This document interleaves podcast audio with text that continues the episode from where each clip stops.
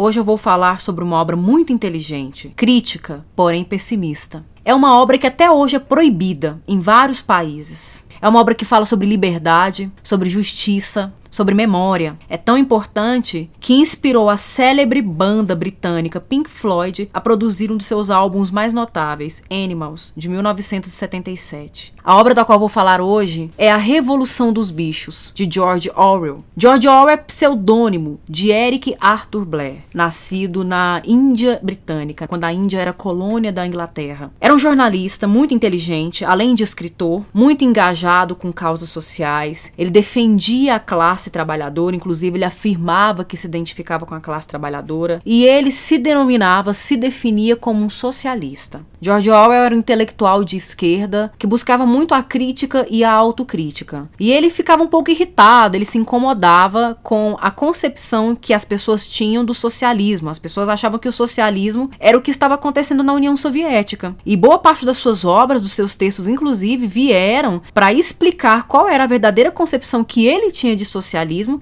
e para fazer as críticas que ele tinha à União Soviética na época. Publicado no ano de 1945, num contexto de Segunda Guerra Mundial, A Revolução dos Bichos é uma fábula distópica que narra a revolução que os animais praticam contra os seres humanos. Eles viviam numa, numa fazenda, numa granja chamada Granja do Solar, e ali naquela granja eles se voltam contra os humanos porque estão cansados da exploração, estão cansados da dominação humana e resolvem fazer seu próprio. Ah, nem gente, esses gatos estão insuportáveis com esse negócio deles.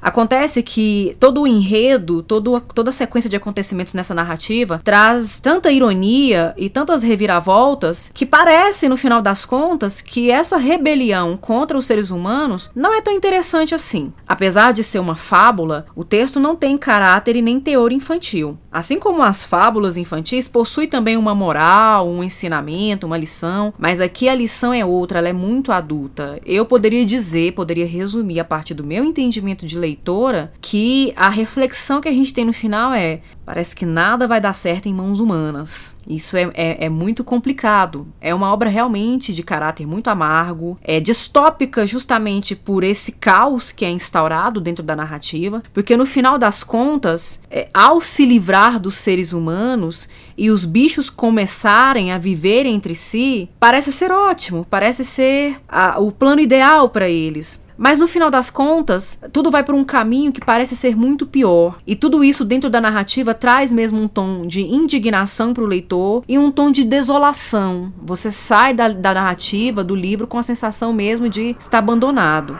Cara, os trem é muito barulhento. Eu diria até que o desfecho dessa obra e a moral que ela traz é um tanto quanto chocante, principalmente quando a gente para para refletir nas possibilidades simbólicas de significado que essa narrativa apresenta, oferece. Na época em que essa obra foi publicada, ela foi muito mal recebida pela crítica, pelo público. O Orwell foi muito mal interpretado, aliás, ele continuou sendo mal interpretado depois. Mas o que foi na época que chamou muita atenção? Muitos leitores começaram a apontar semelhanças entre a fábula de A Revolução dos Bichos com a narrativa da Revolução Russa e da formação da União Soviética. E o George Orwell nunca fez questão de negar isso. Essa edição, né, que eu estou usando aqui da Companhia das Letras, apresenta alguns prefácios em que ele e outros comentadores vão falar mesmo dessa semelhança, vai aproximar de elementos elementos históricos desse momento, né? De, de nomes, vai dar nomes, vai dar datas, vai nomear tudo muito claramente, o que vai dar realmente uma proximidade, uma semelhança com, com a, uma crítica à, à, à, formação da União Soviética. Mais especificamente, uma crítica ao stalinismo. O stalinismo se, apareceu com o nome de socialismo, mas na prática ele distou daquilo que o Orwell defendia e acreditava como socialismo. E o mais interessante é que a grande birra do George Orwell nesse momento é porque quando estava acontecendo a Segunda Guerra Mundial, né, ela começa em 1939 e acaba em 1945. Nesse momento, a União Soviética é aliada da Inglaterra e dos Estados Unidos. Eles se unem para derrotar a Alemanha de Hitler. Então é Stalin se reunindo com Roosevelt e com Churchill. E isso incomoda profundamente o, o, o George Orwell. Ninguém na época tinha coragem de fazer um comentário depreciativo, um comentário contrário ao Stalin, justamente por conta dessa, dessa relação relação, né, dessa aliança que havia entre eles. E o que é mais interessante é que assim, o cara não viveu para ver. O Orwell morreu no ano de 1950. Não viveu para ver o mundo totalmente polarizado a partir do fim da Segunda Guerra Mundial, em que ele foi dividido em dois blocos extremamente antagônicos, de um lado representado pela União Soviética e do outro lado pelos Estados Unidos. Então é muito curioso mesmo o poder de vaticínio que um, um autor, um artista tem, mesmo sem saber desse poder, porque a birra dele a respeito dessa aliança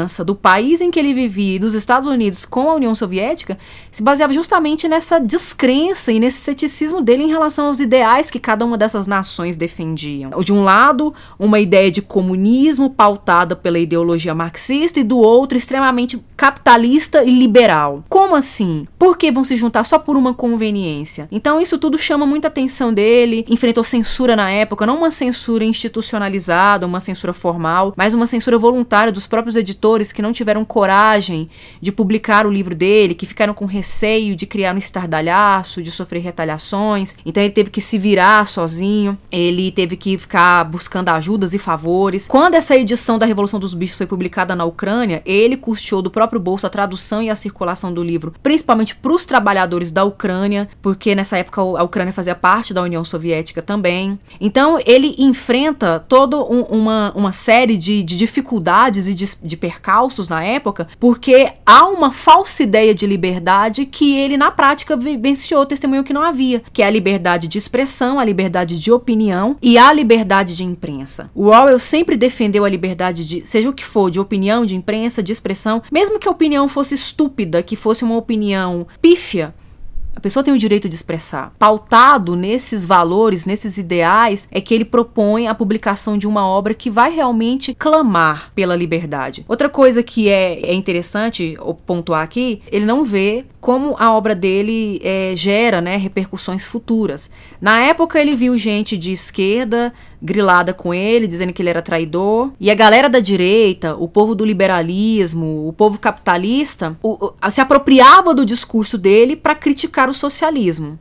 Então, é, era como se eles, eles pudessem ter, na fala, no discurso do Orwell, um aval para criticar o socialismo, porque dentro do próprio socialismo alguém estava fazendo uma crítica. Ele morreu em 1950 e ele não chegou a ver os estragos maiores que foram feitos a partir do, do uso de má fé da obra dele. Por exemplo, em 1954, a CIA compra os direitos autorais de 1984 para utilizá-lo como propaganda anticomunista, porque foi no momento auge da polarização, do conflito entre essas duas, esses dois polos na Guerra Fria, e aí usa o livro como propaganda anticomunista, financia a, a reimpressão, a distribuição, a circulação desse livro. A CIA também financia uma animação, que é uma adaptação do livro, é uma animação que inclusive está disponível no YouTube para vocês assistirem. Eu vou deixar o link na descrição para vocês assistirem. E nessa animação há uma distorção, e não é fiel à obra, não é uma adaptação fiel à obra. O viés é completamente outro. Elementos que são cruciais dentro do livro para a gente compreender a polarização entre ideologias contraditórias não vai ser tão explorado, tão bem explorado ali na, no, na animação.